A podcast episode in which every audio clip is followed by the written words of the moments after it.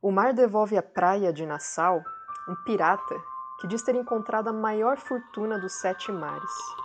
Mas a sua loucura é interpretada como uma piada. Sem escrúpulos, ele fará de tudo para voltar ao mar, arrastando outros para uma jornada perigosa por águas misteriosas repleta de bestas colossais.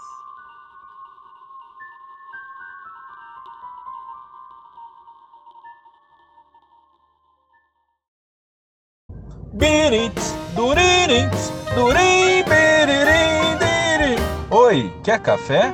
Café com quê? Café com dungeon.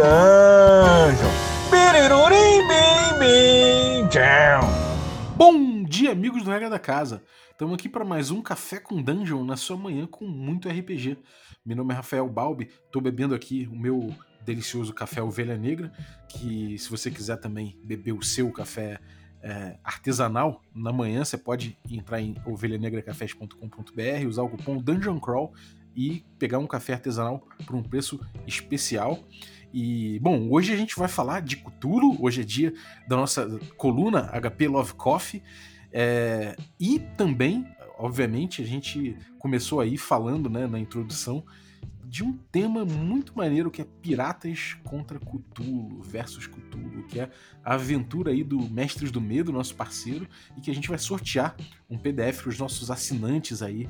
Então, esse mês essa aventura é obviamente marítima, né? É, com, temática de mitos e influenciada por Dagon, o conto do Lovecraft, o Black Sails, a série de TV, e é o Assassin's Creed 4, o Black Flag. Então você já está sabendo mais ou menos aí o que esperar dessa aventura. É, Antes de chamar a Aline, nossa guardiã, porém, eu queria lembrar que você pode se tornar um assinante do Café com Dungeon. Além de concorrer a itens como esse aí, como esse, esse, esse PDF aí do nosso, uma aventura do nosso parceiro, você também recebe conteúdo extra e participa de, de um grupo de Telegram muito maneiro que tem muita gente trocando ideia de vários jogos diferentes. Então, picpay.me barra café com dungeon e torne-se um assinante. Bem-vinda, Aline! E aí, Balbi, bom dia a todos, tudo bem? Tô ótimo, o que, que você tá bebendo hoje? Cara, tô aqui tomando o meu cafezinho e, de novo, eu peguei algumas dicas, mas dessa vez eu peguei dicas com mestres profissionais, né, de como realmente produzir o melhor café. Então, espero que ele atenda aí as expectativas.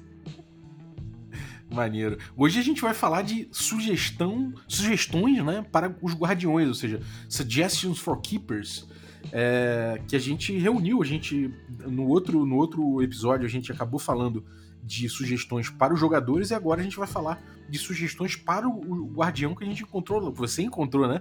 Lá no Keeper's Companion, que é um é. livro de Cthulhu, né? Isso, é o Keeper's Companion, né? A gente até comentou meio né, sobre ele na não no episódio anterior, que o último que saiu foi aquela ideia que a gente trocou com o Jin Anotsu, né? Mas no anterior a uhum. esse, a gente falou um pouco sobre esse material, né, que são realmente dicas para o guardião. E ele tem ali algumas sugestões para os jogadores e logo em sequência ele traz um compilado de sugestões para os mestres, né, de melhores práticas aí para conduzir a sua aventura. Então hoje a gente vai tentar trocar uma uhum. ideia sobre isso, embora nem, nem tudo que está lá eu concordo 100%, mas é interessante a gente trazer para a discussão. Uhum. É, cara, isso aí o é, é, muito legal, porque o outro episódio foi muito bom, as pessoas curtiram muito, teve, teve um feedback positivo, né? As pessoas falando que, ó, oh, que legal aqui, para jogador também. Mas o, o, mestre, né? O keeper, o guardião no, no Cthulhu, é, também tem takes importantes, coisas específicas desse tipo de aventura, que, é, que ao mesmo tempo é de investigação, é de horror cósmico, então você tem temas muito fortes e que a gente pode trabalhar um pouco em cima das, das dinâmicas, né? Desse jeito de como você é, se tornar um guardião legal dentro, do, dentro desse jogo, né? E. Bom, vamos começar, Aline? Você quer, quer, fazer, quer fazer alguma, alguma consideração antes de começar? Alguma coisa sobre esse texto? É, então, cara, o, esse material, né? É, a gente tinha, tinha comentado, né? Que na verdade as dicas para os jogadores eram um texto escrito pelo Sandy Peterson, né? Que foi o, o cara que escreveu as regras originais do sistema. Então ele trazia realmente muitas, muitas dicas bem interessantes pensando na, na dinâmica mesmo das próprias regras, né, do cenário e tudo mais. O material aqui de dicas para os jogadores, ele é um pouquinho diferente, porque eles pegaram ali, né, um, um grupo de cinco cultistas é, fãs né, de, do sistema, e aí uhum. pediram para eles justamente darem as dicas que eles achavam mais importantes, né, talvez, para quem tivesse interesse em mestrar. Então são, é aí uma galera, né, não é o, o, o cara realmente que escreveu o sistema. Eles não identificam exatamente qual dica veio de cada uma dessas pessoas, mas até por isso elas são uhum. um pouco mais. Como é que eu diria? É, não, não, que chegue a ter muitos conflitos entre elas, mas você consegue ver que elas é, não, não seguem uma sequência tão, talvez tão organizadinha quanto as dicas para os jogadores, né? Então é um, é um uhum. compilado aí. E a primeira dica que Sim. ele dá, né, é que você tem, né, para ser um bom mestre é importante você conhecer os seus jogadores e os investigadores que eles criam, né? E a, essa é uma uhum. dica que eu acho até bem interessante, né? Ele até comenta que normalmente o, os personagens vão ser um, uma extensão da personalidade do próprio jogador, né? Então você saber uhum. aquilo que interessa ao jogador vai te permitir desenvolver uma aventura que seria mais interessante, né? Então, por exemplo, você tem um jogador que curte muito a parte investigativa, mas não liga muito para a parte de combate ou mais é, aventuresca mesmo, né? Então, saber essas características do seu jogador vai te permitir realmente propor uma aventura que seja né, é, interessante para eles, né? Uhum, sim. É, tem uma, eu acho que isso é, é, um tema que eu gosto muito de explorar, porque tem muito a ver com essa coisa da função do, do mestre, né? No caso do guardião aqui. Que às vezes eu me pergunto se, até onde vai isso, né? Que eu acho que assim, é importante, claro, você conhecer os seus jogadores em primeiro lugar, antes de falar dos investigadores, né, mas falar dos, person dos jogadores que estão na mesa contigo. É uma coisa que é desejável, acho que é sempre importante, quanto mais você conhece a galera que você joga, mais recursos você tem ali, mais é, capacidade de diálogo, mais você vai, vai saber como eles falaram ali, né? Você sabe apertar os botões certos com aquelas pessoas. Uhum. Por outro lado, é, é, muito difícil você falar exatamente qual o tipo daquela pessoa. Se perguntarem para mim, Balbi, o que, que você mais gosta num jogo? É difícil eu falar, nem eu sei direito o que é que eu. Às vezes eu gosto de uma coisa, às vezes eu gosto de outra, às vezes um jogo com uma proposta completamente diferente do que eu tô acostumado a gostar me, me causa um interesse completo, né? Uhum. Então eu acho que a gente se descobre muito nas dinâmicas e a gente não. É, sei lá, eu acho até meio, meio limitante às vezes a gente pensar nas pessoas como, como arquétipos, sabe? Do tipo, ah, ele é o explorador, ele é o não sei o quê. Ainda que eu entenda a, que, que existe de fato uma vantagem para isso. Uhum. Mas quando a gente pensa que a gente tá tendo. que a gente tem que conhecer os jogadores com, meio que numa ideia de que a gente tem que apertar os botões certos para eles, parece que a gente tem a função como mestre de entretê-los, de diverti-los, uhum. né? E isso é uma, uma coisa que é, é, assim, se todo mundo se conhecer, era melhor botar assim. Deixa o grupo se conhecer em vez de necessariamente você conhecer os seus jogadores, sabe? Inclusive os seus jogadores, sabe? Eu acho que tem uma, uma coisa que eu acho que é discutível dentro disso, sabe? É, então, isso é, um, é um, alguns pontos que eu ia tocar mesmo, né? Esse material, ele, ele caminha muito... Sabia que você ia tocar nisso. ele caminha muito nesse sentido aí do o mestre é o responsável pela diversão, tá? Em, em vários é, das dicas que eles dão, inclusive eles falam, você é o responsável por entreter os seus jogadores. Se os jogadores dedicam horas do dia dele para jogar a sua mesa, você tem que fazer coisas para eles saírem felizes, né?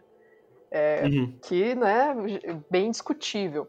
Mas, nesse aspecto aí que você está trazendo, acho que é interessante mesmo a gente pensar nisso, porque a gente nunca levanta muito é, qual é a importância de um jogador também prestar atenção naquilo que o outro jogador tem interesse, né? E aí a gente acaba tendo, uhum. às vezes, durante a mesa, atitudes extremamente egoístas de alguns jogadores, pensando muito assim, ah, eu, eu curto isso aqui, então eu vou me jogar e vou fazer tudo isso, e você não, perde um pouco esse tato de ir descobrindo, né, junto com os outros, o que, que eles têm de interesse também fazer e bater bola com os outros jogadores, né? Então, é, centraliza muito mesmo no, na mão do mestre isso. E aí entra um pouco nisso que você comentou também, né? Porque se eu vou me permitindo ir jogando e descobrindo junto com o jogador né, aquilo que é de mais interesse, por que não ir é, moldando e lapidando a, a aventura né, que a gente está jogando, de acordo com isso que eu vou percebendo conforme a gente vai jogando que realmente é o que interessa a pessoa, né? Às vezes a pessoa acha que não gosta de alguma coisa porque nunca teve aquela experiência, ou a experiência anterior foi ruim, Mas aí, conforme você vai jogando, os caras que falavam, ah, eu não gosto da parte investigativa porque eu nunca descubro nada, por exemplo. Sei lá. Pô, talvez, né, não bateu bola direito. E aí, às vezes, você ir descobrindo isso junto é mais interessante mesmo. É, eu, eu acho que talvez mais importante até do que ter essa força em ler nas pessoas, né? Até porque às vezes você tá num evento, você tem pouco tempo. Talvez uhum. mais produtivo do que ler a pessoa, esse esforço de tentar entender tão profundamente a pessoa, que eu não tô falando que não é importante, é importante, e é uma habilidade, né? Mas talvez seja mais importante você abrir espaço para que as pessoas tragam, né, as coisas delas e que elas batam bola junto, né? Em Até vez de você pautar muito. Que você isso. pode abordar temas, né, que sejam desagradáveis para alguém, né? Então conhecer os seus jogadores também, eu acho que permeia um pouco isso, né? Até que ponto eu posso Sim. realmente apertar esse botão aí porque se eu pego um tema que é extremamente é. desagradável para alguém e eu falo, ah, que legal, ó. Eu descobri então uma coisa aqui que causa né, ansi medo, ansiedade nesse jogador. E quando a gente joga uma mesa de terror, a linha é muito tênue, né? Entre eu estar é, aterrorizando o personagem e estar aterrorizando o jogador, né? E aí eu acabo abusando Sim. disso, posso criar realmente uma situação muito desagradável em mesa, né? É, e tem, e eu acho que é muito isso, né, cara? Até essas ferramentas que a gente tem de segurança na mesa, elas passam muito pelo diálogo e pelo espaço que as pessoas têm de justamente é, de mostrarem que, cara, isso aqui não é o caminho que eu quero. Então, assim, talvez, se você confiar muito que você vai ter a, a sensibilidade de ler todo mundo à mesa, é uma responsabilidade muito grande para assumir, né? Uhum. Agora, por outro lado, conhecer os investigadores, né, no caso os personagens, é, eu acho uma coisa muito interessante porque eles costumam ser a expressão do que o jogador está querendo tratar em mesa, né? Uhum. Na hora que ele cria um personagem de uma forma específica, talvez seja o jeito dele dizer, né, pro, pro mestre e pros demais jogadores que tipo de, de mesa que ele está esperando naquele momento, né, o que, que ele está que ele tá buscando realmente naquele jogo. E numa mesa de terror, é, é interessante a gente conhecer bem o personagem, inclusive muito além né, do, do que está ali do, dos atributos na ficha, porque você pode uhum. utilizar informações que tem ali, do tipo, é, sei lá, familiares, quais são os medos dele, quais são as situações traumáticas que esse personagem já passou na vida, que podem ser né, um, um motivo aí, por exemplo, num sonho, numa alucinação que o personagem tem, é, ele encontra uma cartomante que de repente abre uma carta e, e, e, comenta um fato que aconteceu na vida dele, que ele nunca disse para ninguém, sabe? Isso vai dando cor uhum. ao jogo, né? Pô, total. E eu acho que isso, inclusive, é uma coisa aqui que, diferente até do que ele coloca aqui, que às vezes você não precisa exatamente pedir anteriormente isso, né? Você pode aproveitar o momento e compartilhar o controle narrativo, né? Você perguntar para ele, então, descreve pra gente um medo que você tinha. Uhum. Né? Você não precisa, de repente, fazer isso, ter um controle imenso de cada personagem, você pode até esquecer. Mas se você coloca na hora, você deu espaço para aquele jogador justamente fazer o que a gente está falando, né? Que é controlar o que ele quer trazer para a mesa, né? Uhum. Eu, eu, acho assim, você pode, né? É, é, interessante, às vezes, você pedir uma biografia bem curta mesmo, alguma coisa, é, como eu falei, laços familiares, algumas coisas desse tipo. Normalmente, quando eu mestro uhum. Cthulhu, uma coisa que eu gosto muito de pedir para os jogadores pensarem, pelo menos, é no maior medo do personagem deles e qual é a pior coisa que esse personagem já fez na vida, sabe? Porque eu acho que isso é, ajuda eles também a irem dando cor ao personagem, né? Ao invés de só montar a ficha. Uhum. É, um exercício deles conhecerem também, né? Quem é esse, esse ente que eles estão jogando. Né? Exatamente. Não precisa nem, nem necessariamente botar na ficha, falar para mim, ou ter qualquer relação que seja, né? Com a mesa que a gente vai jogar. Mas isso ajuda Sim. a pensar quem é esse personagem. E aí, às vezes, ter eles terem essa ideia, ou pelo menos terem esse pontapé de pensar nisso, permite que ele vá se abrindo na mesa e o mestre vá conhecendo os personagens justamente para envolver isso na, na investigação que está sendo conduzida. E aí o jogo, provavelmente, imagino, né? Fica mais, mais interessante porque ele vai realmente amarrando todo mundo ali, né, naquilo que está acontecendo. É, bom, então isso aí são os dois, foram os dois os dois lados dessa primeira questão, né? Depois ele vem com Become Familiar with the Mythos, ou seja, torne-se é, familiar, né? Torne-se íntimo dos, dos mitos. Que realmente é uma coisa que faz todo sentido, né? é porque ele comenta, né? É, algumas pessoas começam a jogar Cthulhu e. Ah, mas eu, sei lá, nunca li nada do Lovecraft. É interessante ler, né? Até eu, eu concordo com isso, porque te ajuda a sentir um pouco da, da atmosfera do jogo, né? E ele comenta também que, bom, mas além do próprio Lovecraft, existem muitos outros autores que expandem as ideias dos mitos, né? Ele fala do Robert Howard, do Robert Bloch, é, do Ramsey Campbell e, e, vários outros que também foram escrevendo textos até depois da morte do próprio Lovecraft, né? E outra questão que ele comenta é que algumas pessoas, depois que começam a mestrar, aí passam a ler muito os livros de regras e aí deixam de ler a ficção, né? E ele recomenda que continue lendo a ficção, né? Que aí a gente fica, às vezes, também muito bitolado no, nas estatísticas das criaturas e né, deixa de lado essa parte da atmosfera mesmo. Sim, total. E, bom, eu, eu acho que isso é aquela coisa, né? É bagagem, né? Eu acho que bagagem é uma coisa importante. Você não, eu acho que você não precisa é, é, tomar todo, todo esse, esse lore como uma coisa estanque, né? Mas você ter como bagagem vai te dar flexibilidade e facilidade de improvisar, se for o caso, né? E também na hora de preparar as coisas você também tem mais facilidade, né? Você sabe até onde buscar, o que consultar, né? Então, você conhecer é, esse negócio de se tornar familiar com os mitos é uma coisa que serve para tudo RPG, né? Se você vai jogar um jogo cyberpunk, é bom você dar uma lida em alguma literatura cyberpunk, ver umas séries, uns filmes, algumas coisas que vão te informar aquilo e vão te trazer bagagem, né? Então, acho que é muito importante mesmo. É, então, o, ele comenta muito de literatura, mas hoje em dia a gente pode pensar em jogos de videogame, pode pensar em filmes, séries, né? Tudo isso ele realmente ajuda a você né, se familiarizar mesmo né, com, com esse ambiente, como você disse, e não se resume só a Cthulhu, né? É uma dica para todos, eu acho. É, e até para fora, né? Eu acho que, tipo assim, beleza, é se tornar familiar com os mitos, mas às vezes você, sei lá, você lendo aí um um canudo, sabe? Você lendo aí um, é, um, um, um, sei lá, um livro, às vezes que você não espera que seja de terror necessariamente, dos mitos, às vezes você lê um, um Machado de ali... Assis e sai um bagulho muito louco ali, né?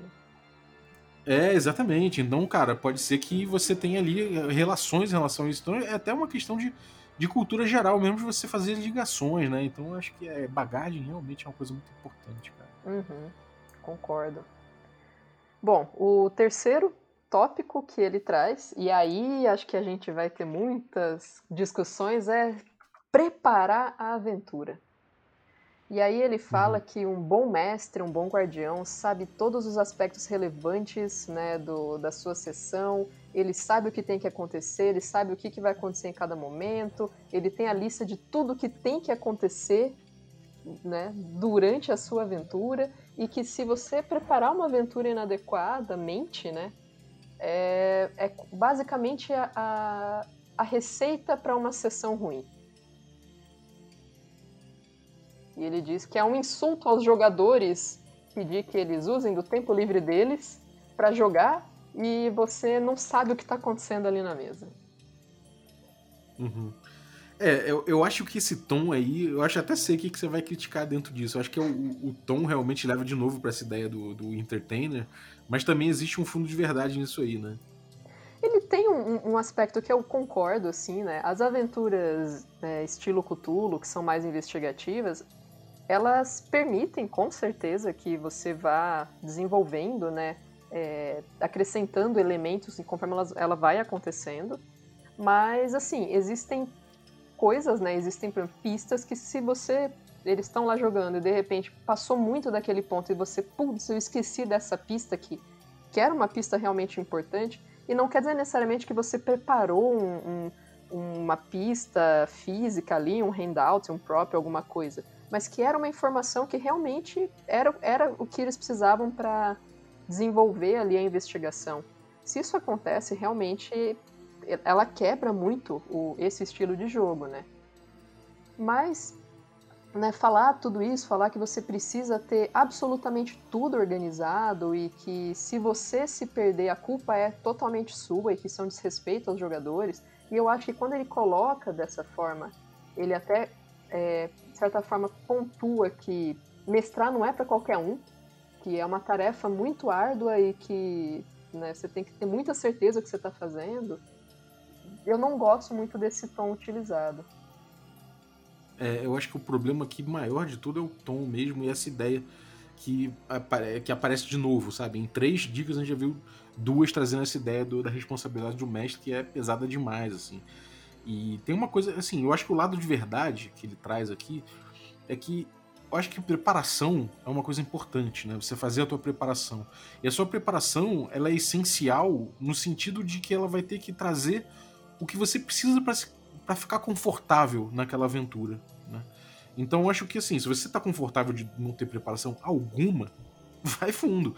Mas é importante você estar tá confortável, né? Senão você vai mestrar mal. Você, não vai, você vai ter problemas ali se você não estiver confortável. Ou você pode até vir com uma solução brilhante, mas é um risco que você está correndo, né?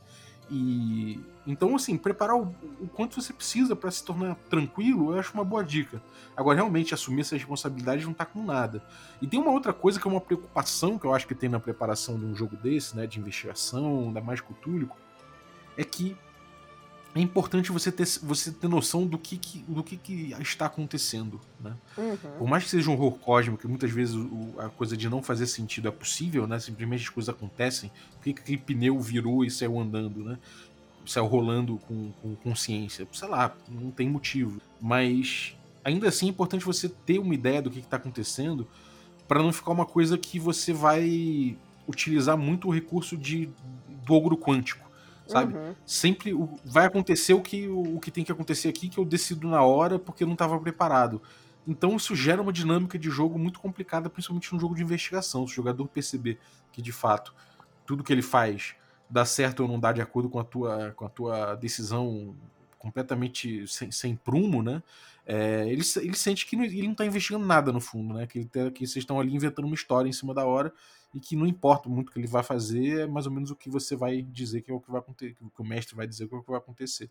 É uma coisa que tem uhum. uma dica que eu acho um absurdo no, no, Sétimo Mar, por exemplo, que é outro, outra coisa completamente diferente, mas ele fala ah, que se os, os, jogadores descobrem muito cedo quem é o assassino num, numa história de mistério, você muda o assassino. Como assim, uhum. cara? Sabe? Eu acho que não pode ser assim, né? Mas tem que fazer acho render que, tipo, a mesa, justamente... poxa vida. É, porque existe um lado do desafio dentro disso tudo, né? Por mais que você esteja jogando para contar história, existe um lado do desafio. E, e, e para você não, não fazer, pelo menos alguns dos jogadores se sentirem completos, completos idiotas, né? Porque, pô, não importa o que eles foram fazer, o que, o que importa é que não, é sempre na última cena que você vai descobrir quem, quem, quem foi o assassino. Não importa se você mandar muito bem ou mandar muito mal. Então isso gera situações, de, é, relações de poder até na mesa que eu, que eu acho que são completamente. É, é, prejudiciais até, sabe? É, é um, é um risco da aventura dar muito errado. Pelo, no mínimo isso. Né? Uhum.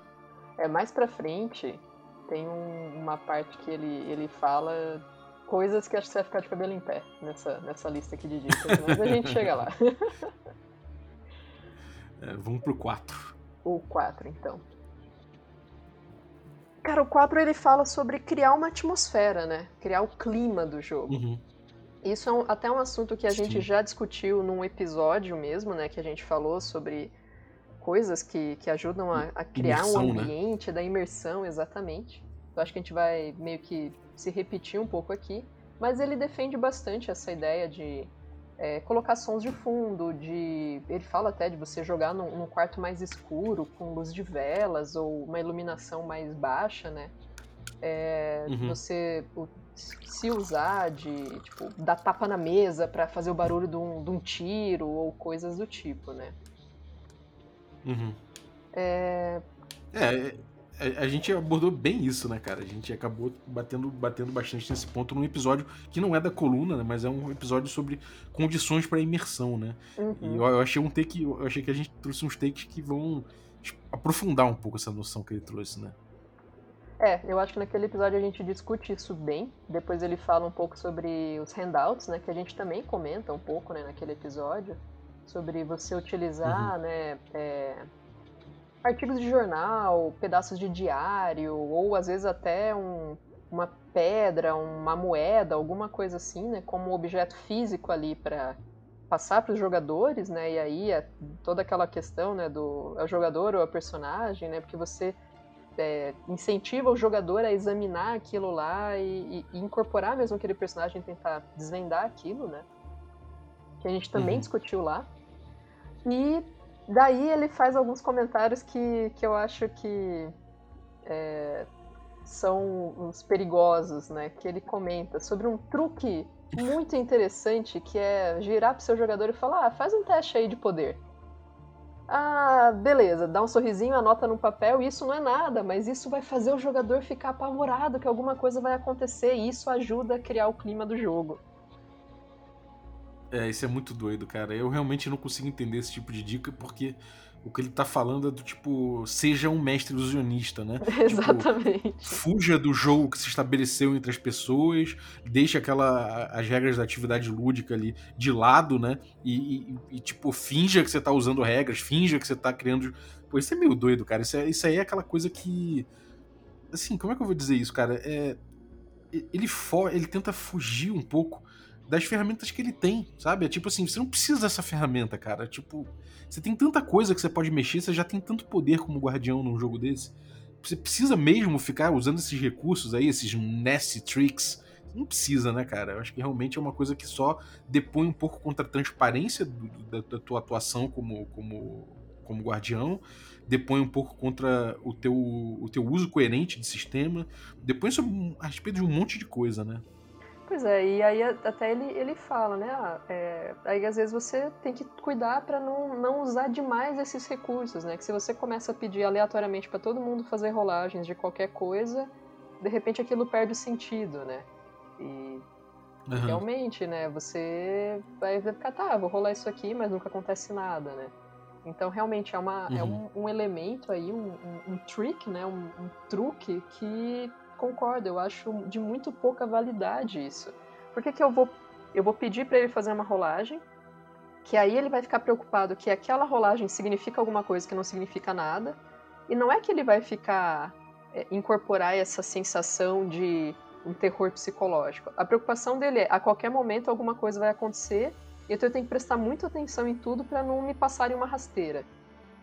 Se você quer Sim. realmente criar um ambiente, alguma coisa, eu acho que existem elementos na, na própria forma que você des descreve as coisas em mesa, como que você vai inserindo elementos durante o jogo, que vão criar um ambiente muito melhor do que você tentar passar a perna no seu jogador, né? É, é, é bem por aí, cara. É, tem uma coisa é, relativa a isso que a gente falou no episódio de imersão, que é o seguinte: é, a gente tem duas coisas que são condições para imersão, né? A primeira é são os jogadores comprarem a aventura, estarem afim de jogar aquilo, né? De fato, é, uhum. entenderem, entenderem o contrato social, o que, que vai rolar aqui, toparem. E a outra coisa é a agência do jogador, né? E a agência do jogador tem, tem a ver ali tanto com a liberdade que ele tem de agir, mas tem também com, com o impacto adequado, né? Dele, da ação dele, da opção dele, da decisão que ele tomou. E se você não deixa ele tomar uma decisão adequada, né? Se você não tem elementos ali para tomar uma decisão adequada, é, você está perdendo a agência.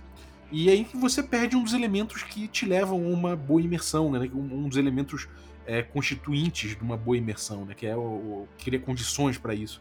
E aí é, aquela, é, o, é, o, que faz a diferença entre uma música ser uma, uma coisa que te atrapalha no jogo e, e ser uma música que te, te faz imergir naquilo, né? Se você não tiver agência, se você não tiver liberdade, se você não tiver comprado o jogo, a música vai te distrair. Se você uhum. tiver comprado o jogo e tiver é, é, agência, você vai ter aquela música vai te trazer para dentro do jogo. Então, é, eu acho que é o fiel da balança isso, né? Isso é muito é muito complicado. E tem aquela coisa também, né? Se você como como mestre tá, tá jogando o dado toda hora ali, é, pode passar a impressão de que você tá rolando até o jogador falhar, né? Ou até você tirar o resultado que você quer. Tipo, pô, você rolou cinco vezes, eu só sei porque. Eu só sei o que aconteceu na quarta, quando você tirou um resultado alto. Então quer dizer que você, aparentemente, rolou até você tirar o resultado que você queria. Qual o sentido nisso? Né? Uhum. Por que rolar, inclusive? Né?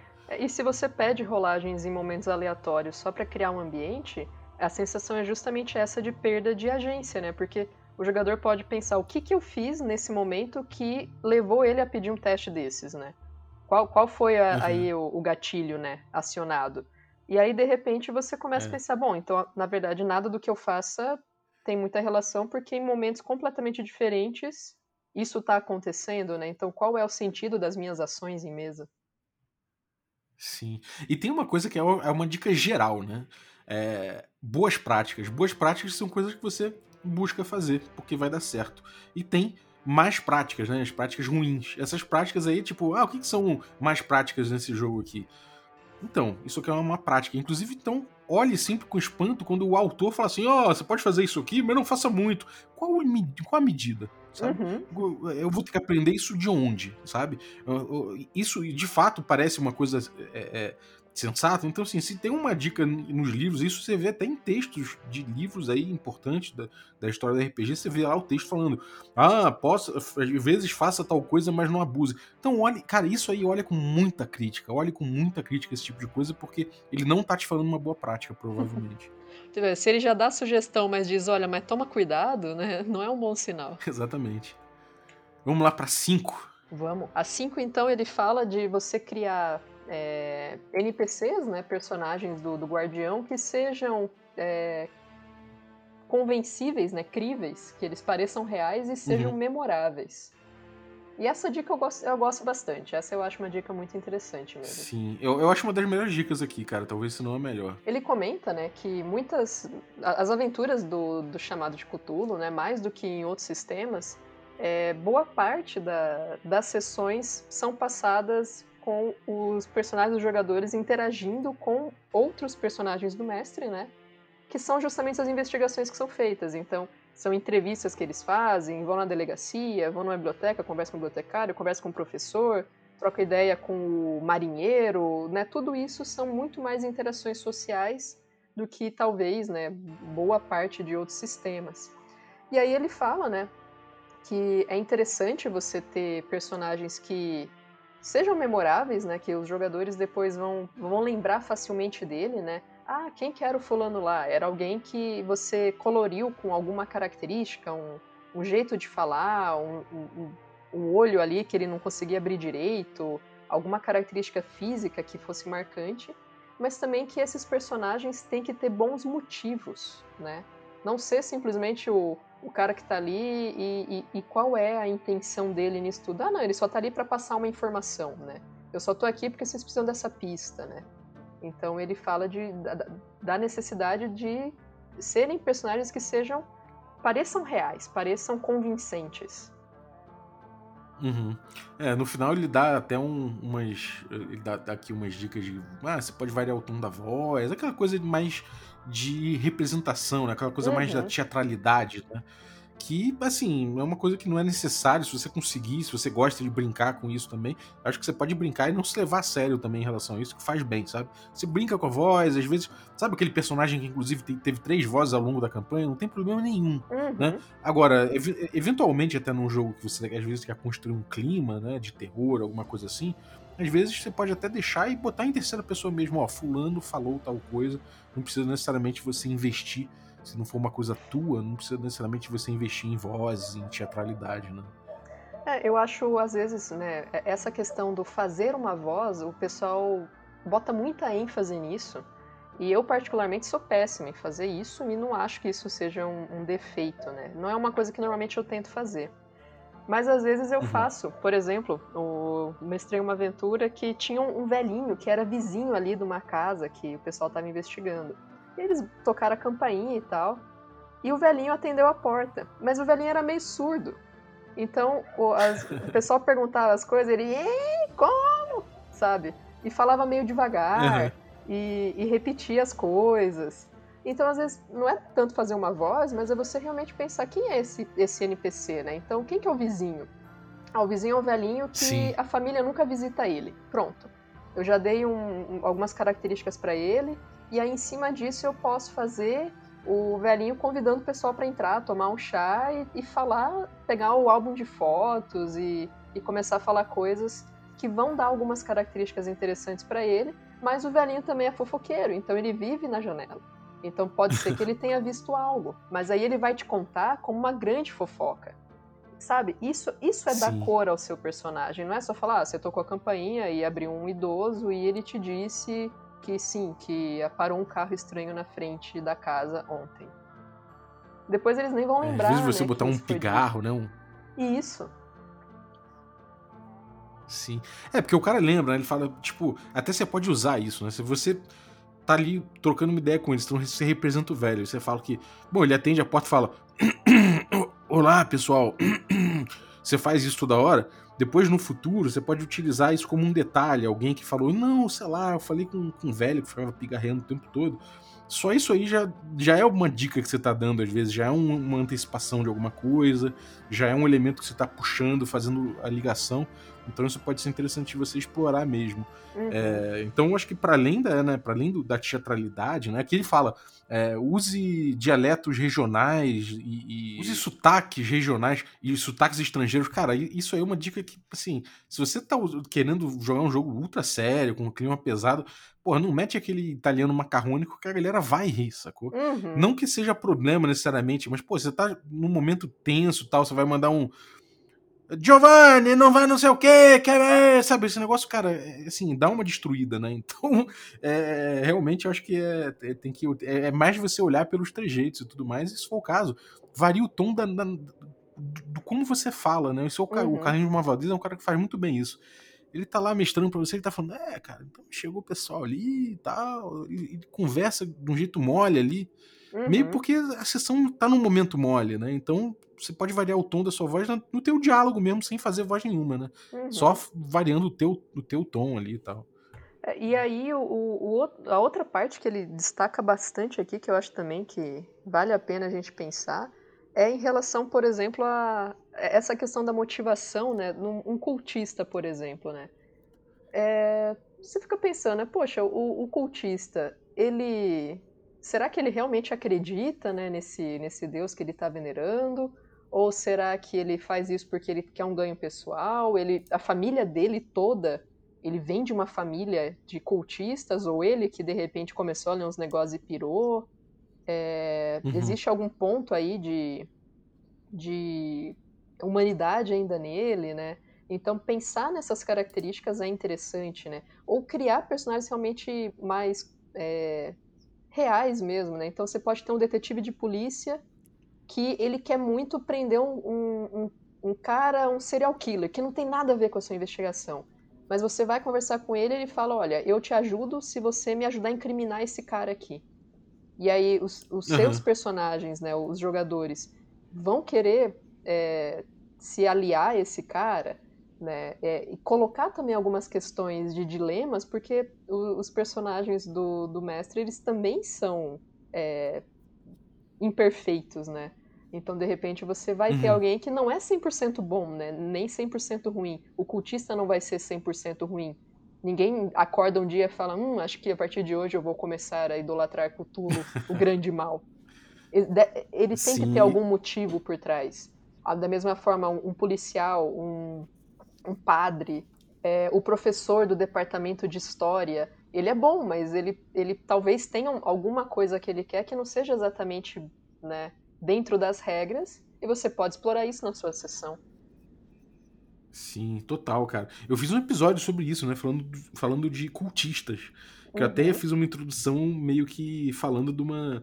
Sei lá, tentando me colocar numa, na pele de uma cultista lá do, nos anos 70 lá do Charles Manson, né? Fugindo no meio do deserto depois de ter se tocado da furada que se meteu. Uhum. E é isso, uhum. né? Você pode ter ali cultistas que falaram, puta merda, onde eu me meti, cara? E como né? sair, Porque eventualmente né? nesses. É, exatamente. Às vezes você fala, cara, esse maluco aqui, olha só, você viu 15 cultistas, mas tem um que é um cara que não tá muito ali comprando, ele tá muito porque o, cunhado dele tá ali porque não sei o quê, o outro tá ali porque realmente acredita, o outro tá ali porque não tinha mais nada, nada para fazer e acabou se, se encontrando como pessoa naquilo ali. Então você tem muitas motivações que dão profundidade pro jogo, né? Exatamente. E isso é, acho que vale muito mais do que fazer um sotaque, sabe? Fazer uma voz diferente. É total. É, pensar bem realmente quais total. são as motivações, porque aí depois o pessoal vai ficar, putz, quem que é esse cara aí? Ah, esse aqui é aquele policial corrupto lá. Assim, ah, tá, o policial corrupto. Não o policial que tinha o sotaque italiano macarrônico, sabe? Sim. É, e, e até porque depois você não vai saber distinguir o, o sotaque italiano macarrônico do sotaque, sei lá, de espanhol que o cara fez, porque o cara é tão ruim que fica parecido os dois. E do cara falando inglês com sotaque russo, né? É, conheço um cara assim. Conheço um Conhece? Cara assim. Pô, eu também. Tenho um grande amigo meu que é assim, cara. Cara, vamos falar a dica 6 aqui. Eu acho que ela vai ser a última desse episódio. Depois a gente vai ter que cortar e fazer um outro episódio das 7 em diante. O que, que é, você porque acha? são 13 dicas, né? E acho que já já estamos aqui. Porque não adianta, né, Bob? A gente começa a gravar e a gente vai longe, né? Então a gente já está expandindo bastante as dicas originais. Vamos falar das 6 e aí na, na próximo episódio da coluna vocês ouvem das 7 até a 13.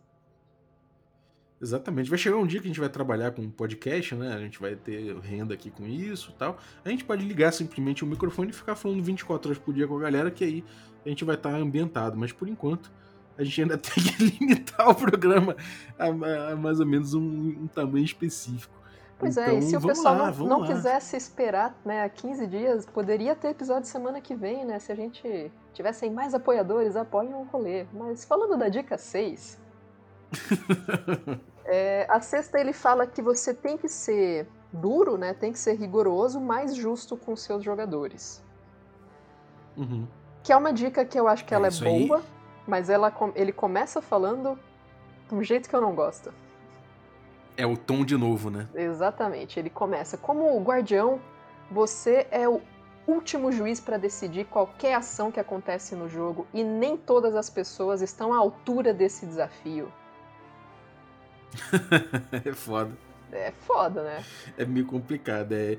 O tom é muito ruim, cara. Realmente o tom. E isso também eu acho que é datado, né, cara? É, é, é um, é, uma, é um tipo de noção de mestre que é datada, né, cara? Exato. É isso, isso às vezes eu fico pensando também, né?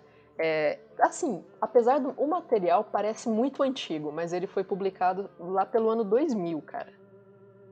Uhum. Então, assim, né, não, não estamos é, falando... Só 20 anos né? aí. É, tem 20 aninhos, né? Mas assim, né, não é uma coisa, ah, lá na primeira edição eles pensavam desse jeito. Sim. Né?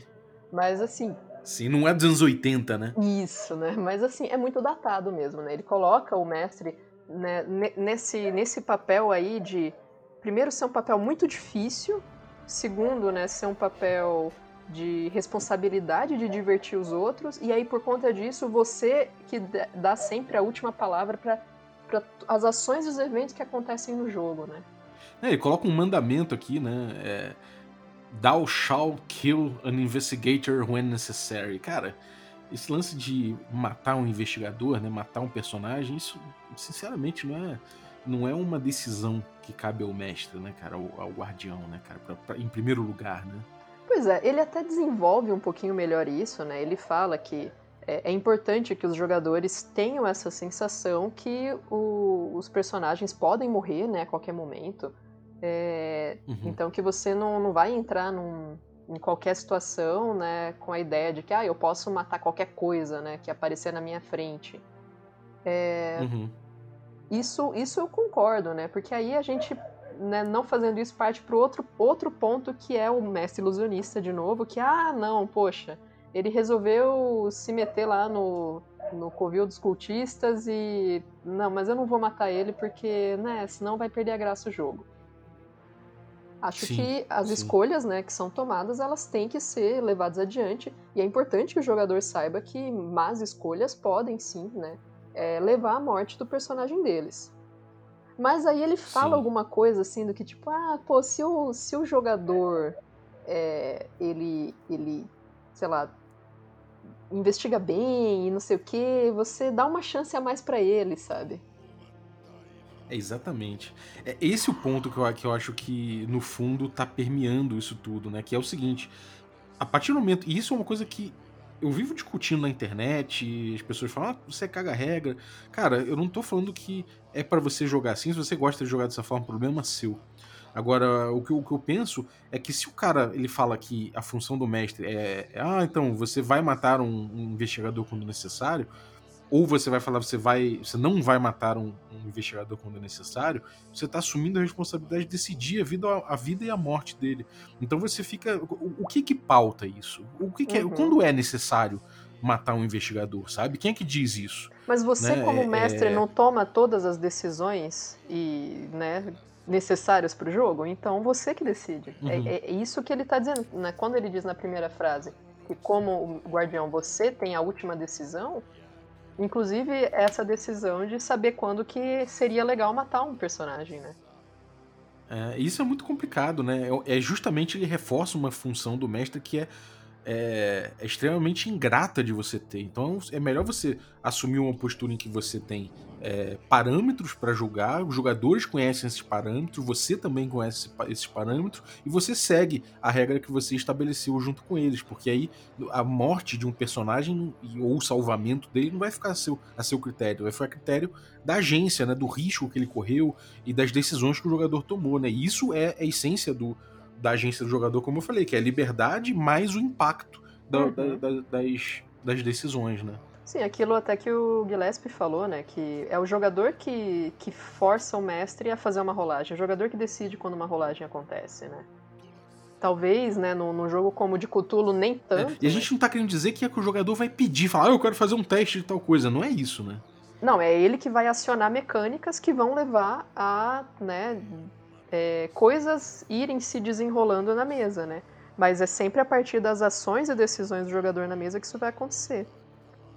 E eu Exatamente. acho bem temerário quando ele fala coisas aqui do tipo: bom, se é um jogador que tem ideias brilhantes e né, é, sempre encontra pistas e tudo mais, você pode torcer as regras em favor dele.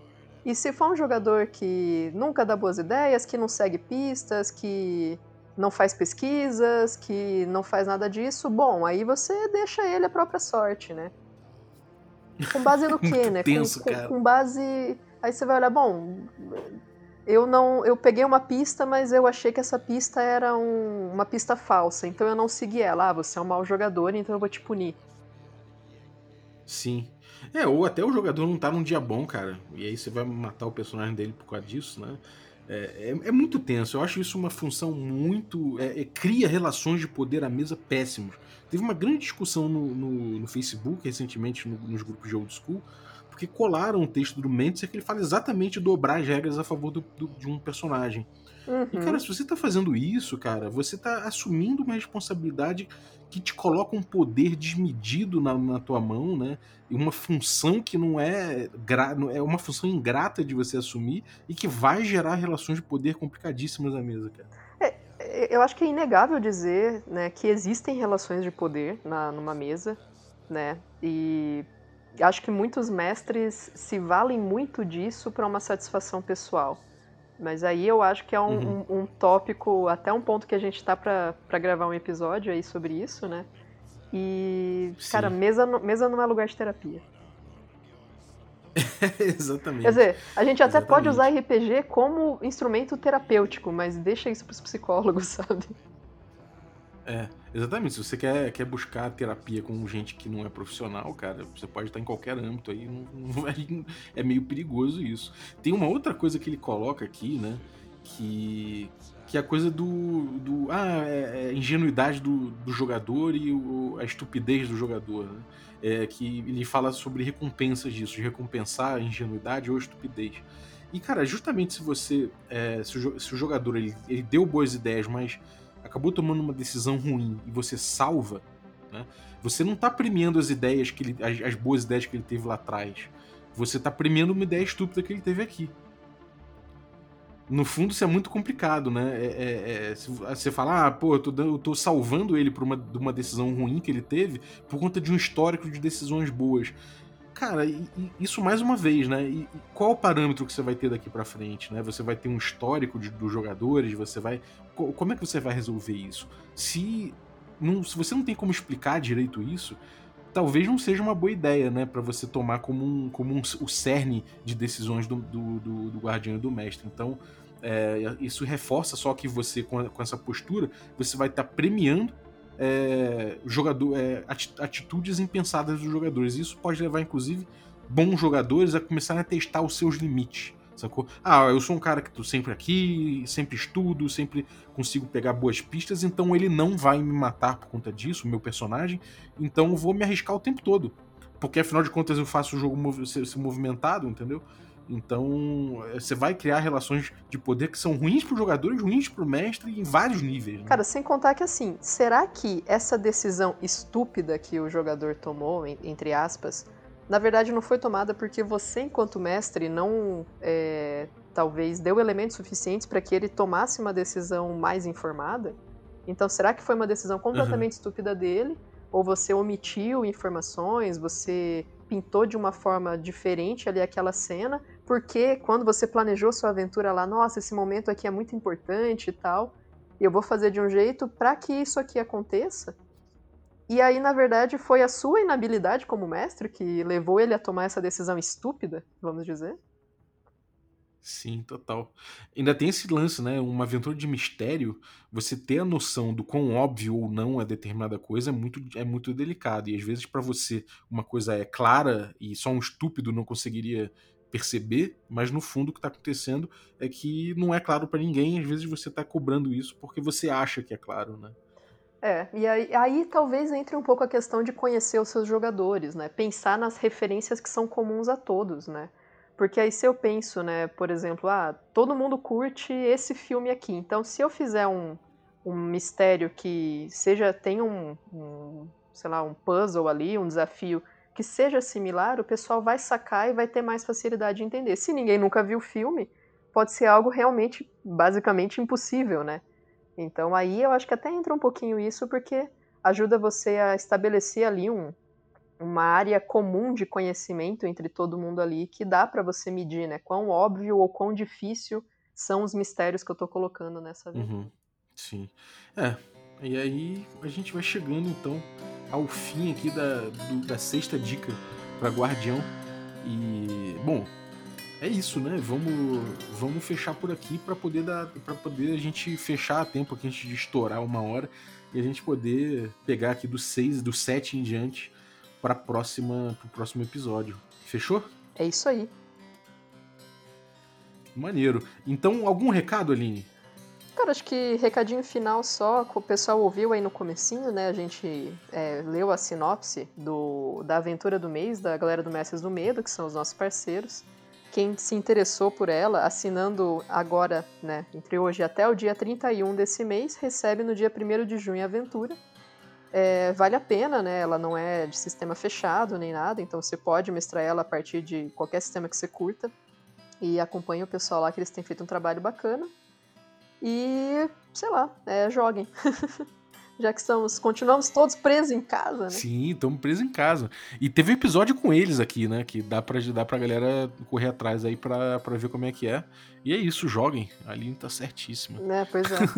e, bom, é isso, lembrar que vocês podem apoiar o Café com Dungeon a partir de 5 reais. Isso aí vai permitir, inclusive, que esse quadro, HP Love Coffee, passe a ser semanal. Olha que maravilha, imagina um quadro desse aqui semanal. Então, gente, picpay.me barra café com dungeon, torne-se um assinante a partir de 5 reais e você ainda participa de sorteios como esse, dos nossos parceiros. Você também recebe conteúdo extra, participa de um grupo de Telegram, muito maneiro, gente trocando ideia de tudo. E, e é isso. Bom, é, eu queria agradecer você também que ficou ouvindo a gente até agora. Muito obrigado aí pela, pela tua audiência. Obrigado também aos nossos assinantes, a galera que torna possível essa aventura. Além da linha aí, o, a gente tem aí o Lucas Conte, muito obrigado, nosso assinante Café Expresso. Obrigado a todos os assinantes Café Expresso. Obrigado aos assinantes Café com Creme também. E dentre eles eu vou citar aí o, o Leandro Fiamengue. Muito obrigado aí pelo teu apoio. Agradecer também os nossos assinantes Café Gourmet.